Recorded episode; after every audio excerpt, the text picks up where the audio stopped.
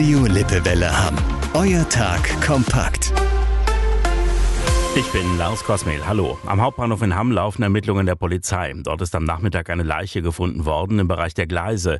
Deshalb waren mehrere Gleise am Hauptbahnhof gesperrt, was zu erheblichen Behinderungen beim Zugverkehr geführt hat. Nach ersten Erkenntnissen ist die gefundene Person aber zuvor nicht mit einem Zug kollidiert, so die Hammer Polizei.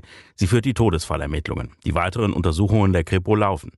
Morgen fahren in Hamm viele Busse nicht. Die Gewerkschaft Verdi hat wieder zu einem Warnstreik aufgerufen. Der Streik fängt morgen früh um 4 Uhr an und dauert bis Freitagmorgen um 4.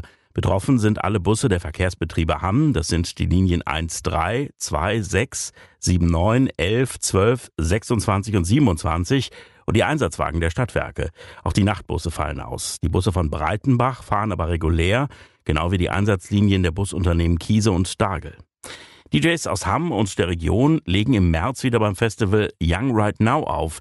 Die Hammer Eventagentur Vibe Factory veranstaltet das Event zusammen mit dem Kulturbüro. Sie wollen mit dem DJ Festival vor allem jungen Menschen etwas bieten. Sechs Stunden lang läuft in der Fontünhalle am 22. März Hip-Hop, House, Dancehall und EDM Music. Das Event findet schon zum zweiten Mal statt. Das war der Tag kompakt. Unsere Nachrichten und mehr Infos aus Hamm findet ihr auch auf lippewelle.de.